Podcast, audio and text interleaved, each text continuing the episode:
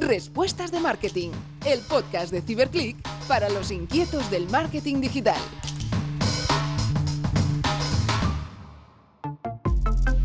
Bienvenidos a un episodio más de Respuestas de Marketing. En la entrevista de hoy conoceremos a la directora de marketing de Telefónica España. Ella es Cristina Burzaco y nos acompaña en el episodio de hoy. Tras su paso por Procter Gamble, Coty, El País y Canal Plus, Cristina desembarca en Telefónica para impulsar la transformación tecnológica de la compañía y liderar las áreas de marketing, publicidad y marca junto con un equipo de más de 200 personas. Cristina Burzaco ha sido galardonada con varios premios. Hace un par de años, por ejemplo, fue considerada como la mejor profesional de marketing y hoy nos contará la evolución de Telefónica y qué planes tiene la compañía para 2021. Cristina también ha estado con nosotros esta semana en nuestro otro podcast Lunes Inspiradores, así que os animo a escucharlo para conocer en detalle toda su trayectoria profesional. La entrevista de hoy en Respuestas de Marketing la conducirá nuestro cofundador David Tomás. Él y Cristina son muy amigos, así que le hacía ilusión conversar con ella. Nada más, os dejo con ellos y nos vemos pronto. Hola a todos, eh, me reincorporo en el, en el, podcast gracias a Tanit, que en esta ocasión le he pedido por favor que me deje hacer la entrevista y hacía, hacía tiempo que no me escuchabais entrevistando. Y nada, tenemos la suerte y el placer de contar con nosotros con Cristina Burzaco, que para mí es un referente a nivel español seguro, pero más que, no solo español, sino internacional en temas de, de marketing, de liderazgo, de compañías. Así que nada, Cristina, bienvenida y gracias por darnos tu tiempo en Respuestas de Marketing. Muchas gracias a vosotros, David. Un placer estar aquí con vosotros. Y enhorabuena por el podcast que hacéis. Pues gracias, gracias a ti que tenemos la suerte de, poder entrevistar a, personas pues con tacto, éxito y, capacidad y conocimiento en marketing como el tuyo. Y además lo que decimos, ¿no? Para mí es una suerte entrevistarte que, que aparte del respeto profesional, pues también hay una, una amistad para mí muy importante. Entonces, nada, arrancamos con las preguntas. La primera es, oye, ¿cuáles son las tendencias de marketing que tú ves que están por venir? Pues fíjate, eh, eh, David, para mí hay un tema claro en el marketing, que es que muchas veces yo siempre digo, ¿no? Que el, qué del marketing, el propósito del marketing es el mismo desde la época de Mad Men, ¿no? Por decirlo de alguna manera, que en el fondo es construir marcas relevantes que la gente desee, que la gente quiera estar, que compre y que repita y que, bueno, que generen un beneficio para el consumidor. Lo que sí que ha cambiado de, de pleno es el cómo hacemos el marketing. El marketing que hacíamos en su día no tiene nada que ver y en ese sentido hay desafíos constantemente ahora, pero que dentro de un año serán nuevos. Desafíos que veo ahora sin ninguna duda, yo creo que hay, por un lado, es eh, toda la parte de la inteligencia artificial y la data y sobre todo ver cómo lo podemos, o sea, con tanto nivel de, datos que tenemos a nuestro alcance, cómo somos capaces de, por un lado, sintetizar y, y tener las claves eh, eh, críticas muy claras. Y por otro lado, cómo podemos utilizarlos para dar una mayor y una mejor experiencia al cliente ultra personalizada, omnicanal, en tiempo real y contextualizada, que para mí es uno de los desafíos importantes, contextualizada al momento del cliente. Yo creo que todo ese mundo es muy relevante.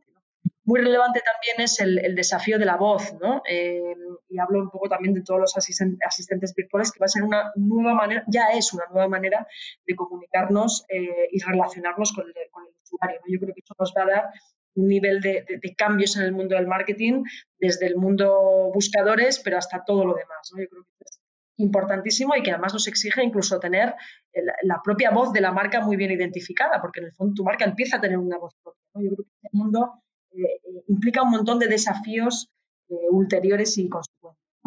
Creo que también tenemos un desafío con todo el, mundo del, futuro sin, cookies. El nuevo entorno sin cookies creo que nos abre bueno, pues unos retos muy relevantes que todavía no tenemos, algunos los tenemos claros, pero otros desde luego no.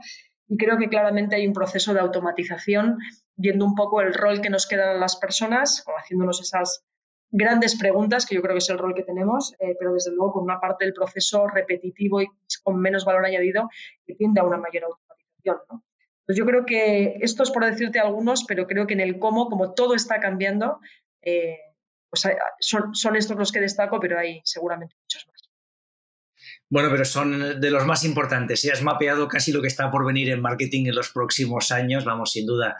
Oye, ¿y algún libro, algún podcast, algún canal de marketing que tengas de cabecera que digas, oye, este sí que hay que seguirlo o hay que haber leído este libro? Pues mira, em, te vas a, reír porque es un libro tan antiguo eh, que para mí me marcó la vida, que es cómo hacer amigos e influir en las personas, ¿no? Que además tiene un título que yo siempre he dicho, lo peor que tiene el libro es el título, porque, porque en el fondo parece que es como eh, la típica persona aislada que necesita tener relación social. Te habla mucho de las relaciones humanas, te habla mucho de la empatía, te habla mucho de cosas que las marcas tenemos que hacer necesariamente con los usuarios. Entonces yo creo que ese libro me marcó, es muy antiguo, pero yo recomiendo al que no lo haya leído que lo, que lo lea. Y luego, eh, diariamente yo dedico tiempo, no mucho tiempo porque no lo tengo, pero entre 15 y 20 minutos dedico, es como un mantra, es como un hábito que tengo todos los días a primera hora de la mañana, soy bastante madrugadora y a primera hora de la mañana eh, leo mucho a nivel de distintos, distintos eh, de, artículos, de medios, de, blogs, pero yo creo mucho en, en, mezclar y no solo hablar de marketing, sino realmente mezclar con temas que para mí son importantísimos. Yo eh, como sabes, yo tengo un mantra y es que el marketing es negocio. Pues, eh, leo mucho del Harvard Business Review, leo mucho de economía, leo mucho de sociedad, leo mucho de los nuevos hábitos de los consumidores, de tendencias. O sea, creo mucho en, hablar más de negocio y en pensar más en negocio que no solo en el mundo puramente específico de marketing. Entonces, en ese sentido, soy bastante ecléctica, insisto, con un hábito muy firme de dedicar mínimo 15-20 minutos al día es cierto que también cada vez más esa lectura se convierte en podcast como este, es decir, ahora, ahora no porque hay pandemia, pero, la, pero cuando íbamos diariamente a la oficina, pues esos huecos entre la ida y la vuelta, que viviendo en Madrid pues son, pues son, un tiempo muy largo, una vez que pasaban las llamadas de trabajo, tenía siempre preparados podcasts o, vídeos en YouTube que tenía que, escuchar, que para mí es parte de esa y luego me gusta mucho leer, eh, pues esos libros del caso de, de Bezos, lo que ha hecho con el imperio de Amazon o de Tesla o, lo que ha hecho Bob Iger en Disney, es decir, casos de negocio porque te dan muchos insights. Y luego tengo un pequeño truco y es que tengo dos o tres muy buenos amigos que hacen de curators espectaculares. ¿no? Yo creo mucho en, que hay gente que tiene el tiempo y el talento para hacer de curator y mandar al resto de, amigos eh, como esas noticias que solo él o ella consigue. Y yo creo mucho en esos curators. Así que con todo eso me voy culturizando. Pues nos dejas aquí un buen arsenal, ¿eh? Tenemos eh, varias fuentes. Mira, solo por comentarlo, el libro que tú mencionas, ¿no? De Dale Carnegie, Cómo ganar amigos, es un libro que en el pack de bienvenida de CyberClick lo regalamos, ¿no? Mira, me parece tan importante este libro que, cualquier persona que se incorpora al equipo recibe, recibe este libro. Así que no lo sabía, me parece buenísimo. Pues sí, sí, sí. Y oye, ¿qué tiene que tener un buen profesional de marketing para tener éxito?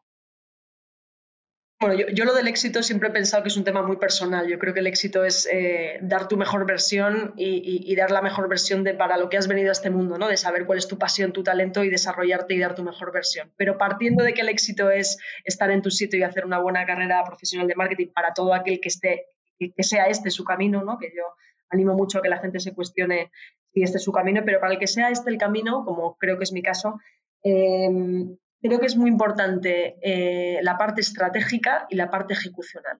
La parte estratégica, y ahí lo, aclaro en un, punto muy importante, y es tener una visión de cliente muy clara. ¿no? Yo creo que en compañías tan grandes como la mía, que somos muy sofisticados, con, muchos compañeros, con muchos equipos, con mucha gente trabajando en ello, es fácil perder esa visión única de cliente, pero incluso en compañías eh, pequeñas muchas veces lo que pasa con el, con el marketing y supongo que con otras funciones es que cuando vamos a una ultra especialización de las funciones, cuando tienes especialistas en esta función de marketing, esta función de marketing, esta función de marketing, eso es muy importante, pero tan importante como eso es tener una capa de visión global que unifique todo y que al final tenga en el centro el cliente de verdad, porque al final no no es relevante ser especialista en inteligencia artificial o en omnicanalidad o en social media si realmente no hay una capa que dé sentido a todo, que es el usuario en ese sentido.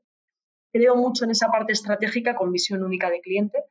Creo mucho que para esa visión única de cliente necesitas no solo tener esa capa estratégica, no tener, unos skills de trabajo en equipo importantísimos, porque cada vez más pues esa ultra especialización está haciendo que tengas que influir en otras personas, que tengas que trabajar muy bien en equipo y en ese sentido la parte de soft skills de equipo me parece importantísima en cualquier profesional de marketing. Creo mucho también en la parte de ejecución. Suelen decir que al final una gran estrategia con una mala ejecución sirve de poco. Y creo que en la ejecución hay una parte que es un desafío, que es la parte de medición, ¿no? de cómo simplificas la cantidad ingente de data que tenemos. Y luego hay dos cosas que yo creo que son parte de lo que, eh, vamos, te diría para cualquier profesional de marketing o de cualquier disciplina, ¿no? Es la curiosidad, porque esto va muy rápido y hay que no parar de aprender, y es un tema de actitud. Eh, y luego ir con esa, con esa actitud y con esas ganas de dar siempre tu mejor versión, ¿no? Todos tenemos días malos, buenos, pero tratar de dar tu mejor versión todos los días. Esto sería transversal a cualquier disciplina, pero también me parece importante en un equipo. Oye, pues Cristina, a mí esta respuesta me parece, vamos, súper completa, ¿eh? creo que da para escribir un libro y todo, ¿eh? fíjate lo que te digo. Así que nada, mira, y hablamos un poco de tu trayectoria. Tú empiezas en Procter Gamble, ¿no? Que por lo menos hasta ahora es una de las mejores escuelas del mundo para empezar en el marketing. Cuéntanos qué es lo más importante que crees que aprendiste allí. Wow, para mí Procter fue una escuela espectacular en mi vida, ¿no? O sea, es como que cuando tú sales de la universidad, que en mi caso fue económicas y empresariales, eh, pero bueno, de marketing sabes, pero sabes cuatro cosas, eh, es como que te asientan los principios del marketing de una manera tan fuerte que ya no vuelves a pensar de otra manera nunca en tu vida, lo cual puede parecer un poco sectario, pero te estructura muy bien la cabeza de cara, de cara a las marcas, ¿no? Te, te, estructura muy bien el entender cuál es la esencia de tu marca, cuál es el brand equity de tu marca, cuál es el posicionamiento de tu marca y el rol de tu marca, ¿no? Entonces, tienes muy claro como, como la Biblia de tu marca, que es one page, o sea, es una página, no penséis que son 100 folios. Y en una página tienes que tener claro cuál es la esencia de tu marca, cuál es el posicionamiento, cuáles son los insights de consumidor, cuál es el beneficio, cuáles son las barreras. Y eso es como algo clarísimo que en cualquier marca yo recomiendo desnudarla, ir a la esencia, porque en el fondo muchas veces los malos trabajos de marketing es por no conocer realmente en qué marca estás trabajando. Pero de la misma manera, cualquier plan de marketing siempre tenía como el típico esquema, una vez más, one page, que esto también nos ayuda muchísimo. Otra de, de las grandes cosas que a mí me enseñó Procter es a simplificar, a escribir bien y a no enrollarte y a poner los datos que tienes que poner. Y luego, ahora mismo eh, Amazon, ¿no? Jeff Bezos habla mucho de esto, ¿no? De que tiene su formulario de una página, tres páginas, seis páginas, pero en el fondo es muy determinante cómo escribes y cómo tienes la cabeza estructurada. Te ayudan mucho también a esa parte de comunicación y, te ayuda en esa parte de comunicación, al final lo que te ayuda es a una estructura muy sencilla, ¿no? Es decir, oye, antecedentes, un poco de dónde vienes, objetivos, ¿para qué hacemos esto? Esto me parece importantísimo. Muchas veces hacemos cosas o campañas o ideas porque están bien, porque son graciosas, porque pueden tener notoriedad, pero no sabes muy bien para qué haces las cosas, ¿no? Y el para qué me parece importantísimo Luego ya, pues estrategia, plan de acción, KPIs y medición, ¿no? Que tampoco tiene más, pero esa estructura tan clara de cuál es tu marca y, cuál es el desafío de tu marca y cada cosa que hagas, hagas, el hacer una recomendación en una página, que hoy por hoy es lo que ha puesto de moda también, entre otras muchas cosas, Amazon, eh, creo que eso ya es como parte de tu filosofía, quizá muy germánica, pero que te ayuda muchísimo a lo largo de tu carrera profesional. Qué bueno. Oye, y luego eh, entras en, Canal Plus, ¿no? Y, luego hay una fusión con Telefónica, ¿no? Donde estás actualmente. Cuéntanos, desde el punto de vista de marketing, qué, acciones hicisteis en esa, fusión, porque además tuvo bastante éxito. Sí, bueno, en aquel momento tuvimos además un desafío de tiempos. Eh, nosotros eh, nos compró Telefónica en mayo del 2015 y bueno, 7 de la mañana, presidente de Telefónica de España nos reúne a todos y nos dice, sois un único equipo, los dos comités de dirección, 60 eh, días, en 60 días lanzamos. Yo en aquel momento pensé de verdad que era una provocación de esto que te provocan, pero realmente es imposible.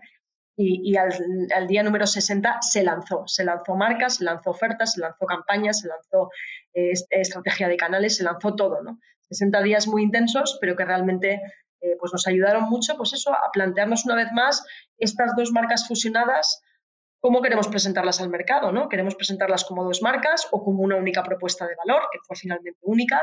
¿Qué hacemos con el naming de Canal Plus, que en aquel momento además era una licencia que teníamos de Francia, eh, del Canal Plus Francia por unos años y al final, bueno, pues decidimos llamarle Movistar Plus y era un modelo eh, monomarca, que yo creo que en ese sentido ha ayudado a la simplificación. Qué hacemos con la oferta comercial y cómo engrosamos la oferta comercial que tenía Canal Plus con esta, qué hacemos con la estrategia de canales. O sea, fue como hacer una estrategia de marketing, eh, bueno, de marketing y de todo, de instaladores, de tecnología, en fin, de, todo, pero en mi caso de marketing, con grandísimos compañeros al otro lado, en un tiempo récord y como yo siempre digo, la clave fue visión única, reto único y camiseta todos la misma puesta, ¿no? Em, y fue, fue apasionante, la verdad, el, arranque y está siendo igual de apasionante el, el viaje, ¿no? Cristina, tú siempre has tenido claro pues esto, ¿no? El, tener el cliente en el centro al final es, es lo más importante eh, para, desde el punto de vista tanto de, marketing como de empresa, ¿no? El, tener ese cliente en el centro. Y ahí, ahí el concepto, ¿no? Pues de la omnicanalidad que cada vez es, más presente, ¿no? Y que además ahora con todos estos cambios todavía tiene más importancia. ¿Cómo afrontáis la omnicanalidad desde, desde Telefónica o desde Movistar Plus? Pues es un proceso que, hemos eh, avanzado muchísimo y que seguimos avanzando porque todavía tenemos algunos desafíos. ¿no? Tú piensas que al final, bueno, a nivel de canales, nosotros tenemos tres, canales principales. El mundo presencial, con más de mil tiendas por toda España eh, presenciales y con, mucha gente atendiendo al cliente. El mundo telefónico, eh, también con, con call centers, sobre todo en España, pero con algún refuerzo en Latinoamérica y eh, el mundo, lógicamente, digital, que es el que más crece, el que tiene más sentido, pero que todavía nosotros piensa que tenemos, o sea, Movistar es una marca que lleva muchos años en, esta, en este país, y te remontas a la época de Telefónica, que es en el fondo la compañía, llevamos 96 años en España, eh, y entonces todo eso eh, pues al final tenemos que transformar sistemas, que los sistemas se hablen, unificar la data, unificar esa visión del cliente que decíamos antes, eh, plataformas tecnológicas, eh, modelos de trabajo distintos, o sea, pasar de un modelo en el que estábamos hace años, ¿no? De, visión producto, ¿no? De tengo este producto y tengo que hacer tanta venta, a visión cliente, ¿no? Que tengo al final, nosotros en Telefónica de España tenemos 7 millones y medio de clientes eh, te diría que no hay dos hogares o dos clientes iguales, ¿no? ¿no? solo en lo que tienen, sino en lo que tienen, en lo que consumen, el por qué lo consumen, incluso cuando metes el mundo del entretenimiento, imagínate, ¿no? Yo cuando venía de Canal Plus siempre decía, de los millones de, clientes que teníamos, que en su día en Canal Plus eh, llegaron a ser un máximo de dos millones de clientes, no había, no había, David, dos hogares con el mismo tipología de consumo. No había. Eh, tanto si comparabas lo que consumían, como cuándo consumían, como en qué formato lo consumían, no existían dos hogares eh, iguales. Ese nivel de atomización te da una riqueza salvaje, pero te da una complejidad también importante. En ese sentido, estamos eh, pues eso, unificando plataformas tecnológicas, mucha visión cliente.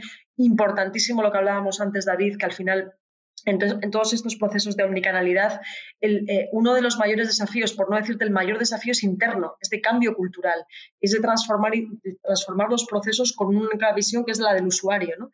Y, como te digo, estamos en un camino apasionante, mejorando muchísimo, pero todavía tenemos cosas que hacer. ¿no? Por ejemplo, hablábamos antes ¿no? del tono de voz con los asistentes virtuales. Em, que ya, por ejemplo, claro, tenemos un canal presencial de tiendas o un canal telefónico, que lógicamente son personas que te atienden, pero desde hace muchos años tenemos el chat online, como muchas compañías, que en el fondo es una persona que te atiende. ¿no? Ese tono de voz tiene que ser igual, pero cuando te atiende un asistente virtual tiene que parecer que es la misma marca que está en todos los sitios. ¿no? Y ese tipo de desafíos son los que también nos enfrentamos ahora. Qué bueno. Y luego, em, yo tengo una, curiosidad, ¿no? O sea, al final desde Movistar Plus estáis apostando por colaboraciones con empresas como Netflix, ¿no? Que podríamos decir, bueno, pues podemos posicionarla, no sé si como un competidor directo, pero podría estar ahí. ¿Cómo ves tú estas colaboraciones, ¿no? Y cuáles son un poco los objetivos que os planteáis? Yo creo que esa es una gran pregunta, ¿no? Porque nosotros, al ser una compañía tan grande, eh, nos pasa, mira, nos pasa mucho, David, en el mundo B2B, que es un mundo más desconocido de Telefónica quizá, todo el mundo al final conoce Movistar y la tele y la conectividad y eh, la fibra, etcétera, pero el mundo B2B, que para nosotros es un mercado muy relevante y además vamos creciendo a doble dígito, eh, que básicamente lo que hacemos es digitalización de compañías, servicios pues, tan, distintos como ciberseguridad o cloud o big data o digitalización de los puestos de trabajo que tan tan relevantes ahora en este momento. Em, claro, nosotros competimos muchas veces eh, con empresas y con esas mismas empresas colaboramos muchas veces, pero con empresas tipo Google, tipo Amazon, tipo Microsoft o tipo empresas o Indra o quien fuera. Eso nos, nos, pasa ya desde hace tiempo también en el mundo B2C, también en el mundo residencial. ¿no? ¿Con Netflix competimos? Hombre, competimos desde el lado de que hay gente que a lo mejor solo con Netflix ya le vale y en un momento dado compites por el, por el, por, el, tiempo suyo de ocio, ¿no? En ese sentido. Y compites incluso en, aspectos más internos como el talento, ¿no? Una, serie, un creador, unos actores, que tú quieras tener contigo para una, producción original de una serie, pues en ese momento igual está haciendo Netflix una misma apuesta para tener esa misma serie o ese mismo creador.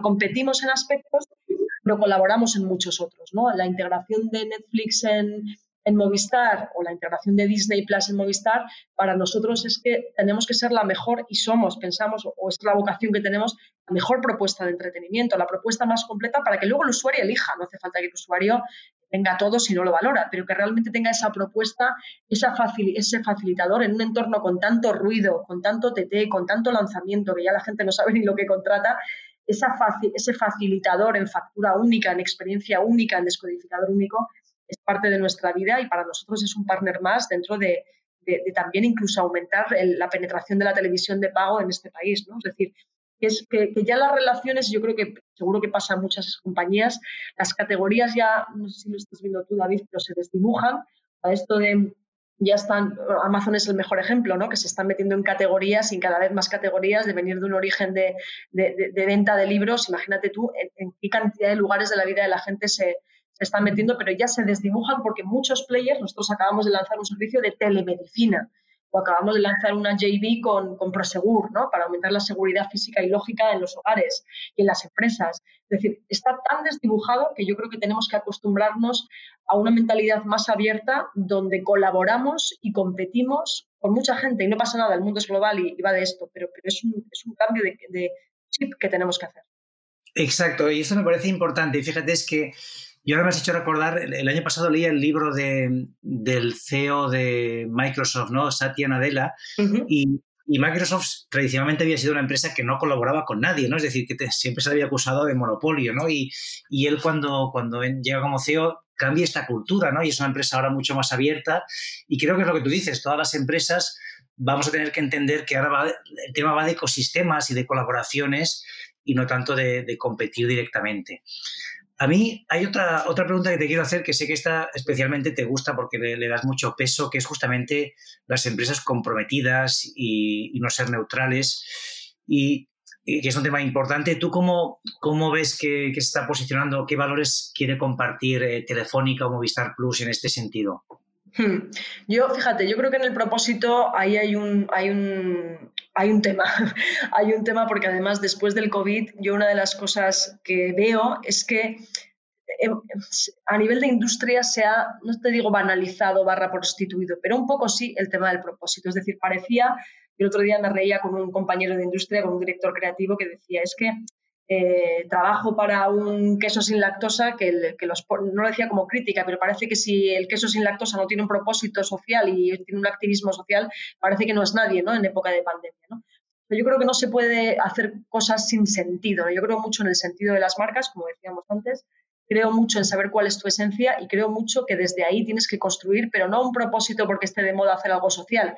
Creo que eso es lo que banaliza los propósitos. En el caso de Telefónica, Piensa que, como decíamos, llevamos casi 100 años en España eh, conectando la vida de las personas. En su momento era pura conexión o mejorando la vida de las personas, que en su caso de 96 años era conectando hogares, conectando gente de una punta a otra de España, con las famosas chicas del cable que unificaban llamadas en España o en Europa o en el mundo. Eh, y eso que empezó mejorando la vida de las personas de aquella manera, hoy claro, hoy pasa a ser que la vida de las personas ya no solo, lógicamente, no es llamar a una chica del cable, pero es conectar, son los datos mucho más que la voz, me refiero a nivel de, conectividad, eh, es un entretenimiento absolutamente a la demanda de cada usuario personalizado, es poder tener una seguridad física y lógica en tu hogar, es mejorar la vida de las personas. Pero en realidad llevamos 100 años haciendo eso y lo que pasa es que hoy lo que hay que contemporizar para lo que naciste, ¿no? pero no puedes de repente hacer otro tipo de cosas. ¿no? En ese propósito de hacer el mundo más humano, eh, y mejorando la vida de las personas, pues tenemos que ver qué significa hoy, ¿no? Para nosotros significa eh, no parar de innovar para mejorar la, vida de los hogares y la vida de las personas y la, y la vida de las empresas, como decíamos antes, ayudándoles a, modernizarse y a, digitalizarse en ese sentido. eh, y por supuesto eh, implica estar cerca para mejorar la, sociedad. ¿no? Nosotros hemos hecho muchísima labor desde nuestra propia esencia, ¿eh? yo que sé, contando en 24 horas la conectividad de IFEMA ¿no? en su momento en la pandemia y como esas tantas otras cosas que dan sentido a lo que hacemos desde hace 100 años. Lo que pasa es que hay que contemporizarlo. Hay cosas que lógicamente son altruistas, como pueden ser cosas de estas, y porque hay que hacerlas como sociedad, y hay otras que son parte de nuestra, de nuestra, de nuestra vida. ¿no? Yo me quedo muchas veces con el, con el mensaje que decía Tony Segarra, ¿no? de eh, yo es que a Mao, a la cerveza, le pido, le pido saber bien y le pido que me ayude a tener un momento de ocio, no le pido más, o sea, no, no, no, no, no banalicemos el hecho de los propósitos sociales. Y yo creo mucho en eso, en tu esencia, en nuestro caso, mejorar la vida de las personas y de las empresas, y lógicamente en ese ámbito toca en momentos como este, pues estar cerca en la conectividad en lugares donde se necesitan. Claro, pero además fíjate que yo creo que la, pandemia también ha, demostrado el, poder de, muchas compañías, ¿no? Que al final en momentos difíciles han estado allí, han puesto recursos, han apoyado no solo a sus equipos, sino también pues a, hospitales, a lo que decías, dando conectividad, o sea, muchas empresas han hecho cosas que probablemente, oye, pues sus clientes no eran conscientes que podían hacer, ¿no? Y, y, esto sin duda, pues al final es una parte del propósito. Hay otro tema que, mira, yo el día que lo leía pensaba, ojo, es que no, no podemos estar más alineados, ¿eh? porque yo es una frase también que repito, pero tú decías que el marketing es ciencia y arte. ¿no? ¿Nos puedes contar un poco cómo, cómo ves este concepto? Sí, yo creo mucho en eso, David, también. Yo creo que, que cada vez es más ciencia porque cada vez tenemos más datos y esos datos no son datos en sí mismos, son insights. Yo digo mucho que me gusta mucho más la palabra insights que datos porque el insight lo que te da es como un hallazgo, es como una iluminación de lo que le pasa al consumidor o lo que le pasa a tu usuario, a tu cliente, para realmente hacer, hacer las cosas mejor. Y creo que cada vez tenemos más data y más ciencia en ese sentido. La dificultad es en, en simplificar los diagnósticos porque puedes abrumar con tanto dato y de nuevo ponerle visión cliente, pero también creo que hay una parte de, cómo le cuentas las cosas, ¿no? del famoso storytelling, de la famosa narrativa, de las ideas creativas, que pueden, yo creo mucho en las ideas eh, no solo relevantes, que por supuesto, no solo diferentes para hacer diferencia en tu marca, pero hay un concepto que en Procter también nos enseñaban, que era el, el mind opening y el heart opening, ¿no? que es básicamente cómo haces que tu corazón se abra o que digas, wow, no había pensado en eso, ¿no? Y eso es parte del alma, ¿no? Yo creo mucho que las marcas tienen que tener alma y alma eh, no es el data, alma es el alma que le tienes que poner a las marcas y al qué ofreces a tu cliente, cómo se lo ofreces, cómo se lo cuentas, cómo le coges una llamada. Eso puede hacer sentir a una persona súper reconfortada o no, en sentido contrario, ¿no? Entonces creo mucho en dar importancia cada vez más a los insights, al data, pero también creo que o le pones alma o las marcas no, son robots, son, son, cosas que la gente mete en su vida, ¿no? Y, es importante la parte de ciencia y de arte, ambas al mismo nivel, ¿eh? Sin duda. Oye, ¿y la campaña que estés más orgullosa de haber lanzado, cuál sería? Pues mira, te diría varias, pero me, me, gusta una que acabamos de lanzar ahora, que para mí no es para nada un punto de llegada, es un punto de partida. Es una campaña que hemos recientemente en diciembre, eh, bueno, pues que se basaba en, esa, en ese Movistar mejor con esos argumentos que damos a los clientes por ser mejores, ¿no? Tú piensas que estamos en una categoría, en cierta manera, con una tendencia a la comoditización, también yo creo que en eso Telefónica tiene mucha culpa en el buen sentido, porque hemos invertido muchísimo dinero en este país en conectividad, bueno, creo que son como unos 90.000 millones de euros desde el 2012, y eso hace que tengamos una cosa, un titular tan fuerte como que en España hay más fibra que en Alemania, Francia, Italia y Reino Unido juntos, que es increíble. O como que España sea el tercer país mejor conectado a la OCDE después de Corea y Japón. ¿Es España? Pues sí, España, ¿no? Y eso hace, pues, que, ¿por qué? Pues porque Telefónica ha invertido mucho en este que es su, como su, buque insignia, ¿no? Pero eso es verdad que es un desafío para, para, no comoditizar un mercado, porque realmente mucho más de, que te conecto bien y que te conecto de manera fiable, lógicamente hay intangibles y hay temas que tenemos que construir. Y, ahí tenemos un desafío, yo creo, en esta categoría como en muchas otras, cómo construimos valor al cliente, cómo construimos ese alma y ese engagement al cliente, eh, teniendo una presión tan fuerte del corto plazo, yo creo que todos los players que estamos, ¿no? casi todos cotizamos en España o en otros lugares, al final esa presión del corto y del, ¿no? Ese, ese, equilibrio entre el corto y el medio es relevante. Esta campaña me parece que es relevante porque es un primer comienzo, hemos hecho la valoración y justo han llegado esta mañana resultados y ha salido muy bien. y la gente valora que realmente le cuentes cosas que son relevantes en su vida de una manera diferente y de una manera que digan, esto es Movistar, ¿no? Porque yo creo mucho que cada marca, la competencia también tiene, tiene su espacio, tiene su rol, tiene su esencia. Volvemos un poco a la esencia de tu marca, ¿no? Pero no puedes hacer, no puedes disfrazarte como marca, tienes que volver a tus orígenes y a tus básicos. Creo mucho en el back to basics, sin hacer reset cada cierto tiempo. Y en ese sentido, creo que es una campaña, insisto, como un primer paso de volver a nuestra esencia y, recuperar lo que somos y siempre hemos sido. ¿no? Qué bueno, yo pues estoy convencido que, será un súper éxito. Y, el mayor reto para 2021, ¿cuál es el reto que tenéis de equipo que, ves más, eh, como más importante? Pues yo creo que, que, hay un desafío que tenemos, tenemos una valoración de marca altísima en todos los casos, pero siempre hay oportunidad de robar un poquito más el corazón a los clientes en el sentido de, bueno, pues de ser una marca más querida, ¿no? Yo creo mucho en, no sé querida, pero que la gente te quiera, ¿no? En ese sentido, ¿no? Y nosotros estamos en una categoría eh, como otras categorías, ¿eh? entidades financieras, seguros, hay muchas categorías que, quizá por responsabilidad de todos hemos sido un poquito antipáticas. Yo creo que nosotros llevamos 100 años en este país y tenemos que, lograr robar el corazón porque, como siempre decimos, pase lo que pase, aquí estaremos, ¿no? Hemos pasado dos pandemias, hemos pasado eh, guerras civiles, hemos pasado un montón de cosas y este año más que nunca estamos viendo que nos pasa de todo. Estamos en pleno momento filomena aquí en Madrid.